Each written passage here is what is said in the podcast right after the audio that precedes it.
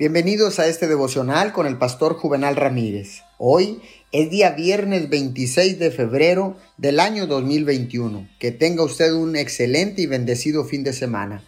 La palabra dice en el libro de Santiago capítulo 4 versículo 2 y 3, no tienen porque no piden. Nuestras oraciones son muy pequeñas y frágiles para llevar a cabo los propósitos de Dios con el poder adecuado propósitos maravillosos necesitan oraciones maravillosas para ser ejecutadas.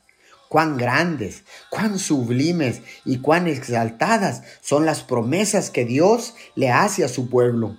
La oración está basada en el propósito y las promesas de Dios. La oración es sumisión a Dios. La oración nunca es desleal a Dios. Puede que clame en tiempos de problemas, pero es recompensada con la gloria de Dios. Oremos, amado Padre. Quiero que mis oraciones se basen en tus propósitos y en tus promesas.